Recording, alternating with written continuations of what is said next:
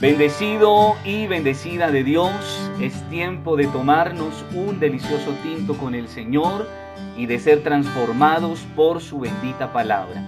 Mi nombre es Gerson Moreno y te doy la bienvenida a este espacio de devocional.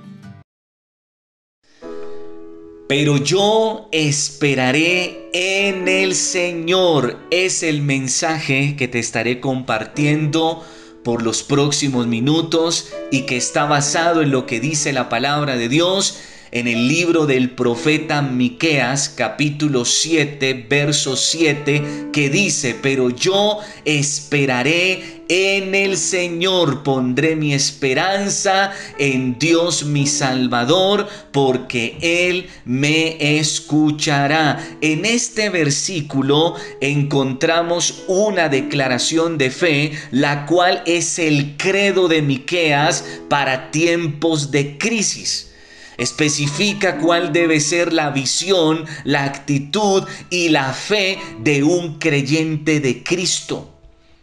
En momentos de crisis, de dificultad y adversidad, los hijos de Dios hemos aprendido a mirar y a esperar en el Señor con la firme convicción de que Dios es el único que nos puede oír y que nos puede salvar. Esto nos ha llevado a verle el lado bueno, el lado positivo a cualquier situación o desafío que el Señor nos presenta en el camino, pero lo más importante, a sacarle provecho a dichas situaciones adversas. En el Salmo 119, verso 67, verso 71, verso 75 y verso 92, encontramos unas declaraciones que hizo David respecto a lo que sucedió cuando el Señor lo disciplinó, cuando el Señor lo afligió. Dice la palabra de Dios en el Salmo 119, verso 67, yo solía desviarme hasta que me disciplinaste, pero ahora sigo de cerca tu palabra. En el mismo 119, 71 dice la palabra, el sufrimiento me hizo bien porque me enseñó a prestar atención a tus decretos. Verso 75, Señor, sé que tus ordenanzas son justas, me disciplinaste porque lo necesitaba. Y el verso 92 del Salmo 119 declara, si tus enseñanzas no me hubieran sostenido con alegría, ya habría muerto en mi sufrimiento. ¿Dónde estuvo la clave, el secreto para que David no solo se mantuviera firme y en victoria sobre la aflicción, sino para que también le sacara el mayor provecho? La respuesta es, mi querido y mi querida, en mirar y esperar en Dios. Él miró a Dios en su palabra y esperó en Dios en su palabra. Él aprendió a confiar y a descansar en las promesas de Dios. Es a lo que se refiere el apóstol Pablo cuando dijo en Romanos 8:28. Romanos 8:28, ahora bien sabemos que Dios dispone todas las cosas para el bien de quienes lo aman, los que han sido llamados de acuerdo con su propósito. Dice el escritor a los Hebreos, Hebreos capítulo 10, verso 28 mantengamos firme la esperanza que profesamos, porque fiel es el que hizo la promesa.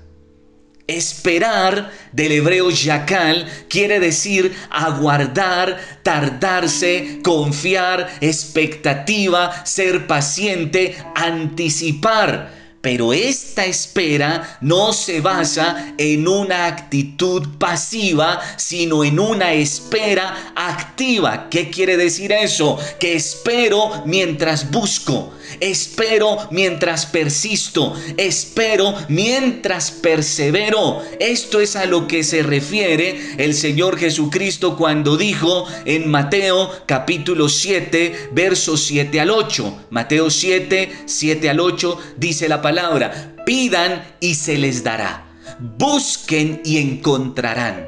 Llamen y se les abrirá, porque todo el que pide, recibe. El que busca, encuentra, y al que llama, se le abre. Esto, mis queridos, quiere decir que mientras esperamos la respuesta de Dios, estamos pidiendo Estamos buscando, estamos llamando, estamos siendo fieles, estamos trabajando y estamos haciendo lo que nos corresponde hacer.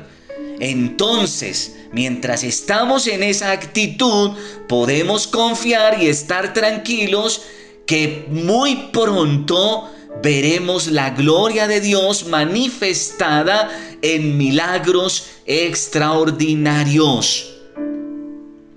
No debemos solo poner los ojos en el Señor, sino también aguardar al Señor. Debemos tener plena convicción en lo que dicen las escrituras acerca de Dios. Números capítulo 23, verso 19. Números 23, 19 dice acerca del Señor. Dios no es como los mortales. No miente ni cambia de opinión. Cuando Él dice una cosa, la realiza. Cuando hace una promesa, Él la cumple. Mi hermano, mi hermana, querido y querida, si el Señor hizo una promesa, si el Señor dijo algo, ten la certeza que Él lo hará. Él lo hará. En su tiempo Él obrará. Solo debes esperar. Solo debes confiar. Solo debes hacer la parte que te corresponde hacer que del resto se encarga, se encargará el Señor. Miqueas mostró fe en Dios cuando proclamó, cuando declaró que esperaría en Dios porque el Señor escucha y salva cuando se requiere ayuda. Él lo sacaría adelante cuando los tiempos fueran difíciles sería paciente en su aflicción debido a que el Señor lo sacaría de la oscuridad, del momento difícil. Pero atención, sus enemigos serían castigados. También nosotros podemos tener una relación con Dios que nos permita confiar en Él como estos grandes hombres de Dios. No se requiere un talento especial, no. Simplemente se necesita fe en Dios y la disposición de actuar apoyado en esa esperanza y en esa fe. Quiero invitarte para que oremos al Señor y le demos gracias por esta su bendita palabra. Padre, en esta hora, Señor, declaramos junto a Miqueas, Padre celestial, que nosotros esperaremos en ti, que pondremos toda nuestra esperanza en ti, que eres nuestro Salvador y que nos escuchas, Señor, cuando más te necesitamos. Pero como David, hoy entendemos que tu disciplina, que cuando tú, Señor, nos permites atravesar por el valle de la aflicción, por el valle de la muerte, Señor, allí tú nos guardas, pero lo permites con un propósito. Afianzarnos mucho más en nuestra fe, en nuestra esperanza, en nuestra confianza.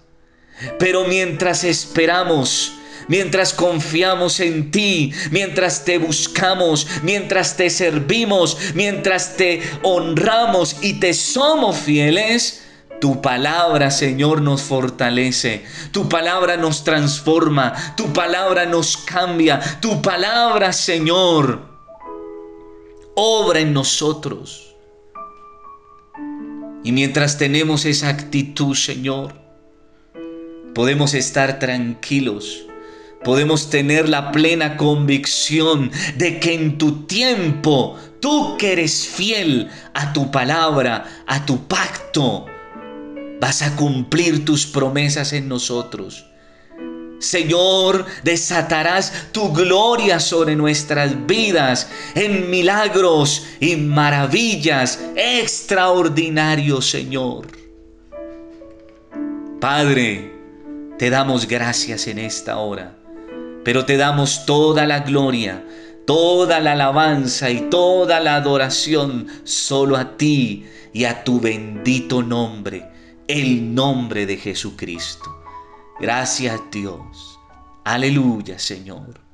Amén. Y amén. Te bendigo en esta hora y declaro sobre tu vida, sobre tu familia, sobre tu empresa, sobre tu lugar de trabajo, sobre tu estudio, sobre tus hijos, sobre lo que haces con tus manos. Declaro la gloria de Dios en el nombre de Jesús. Gracias y hasta una próxima oportunidad.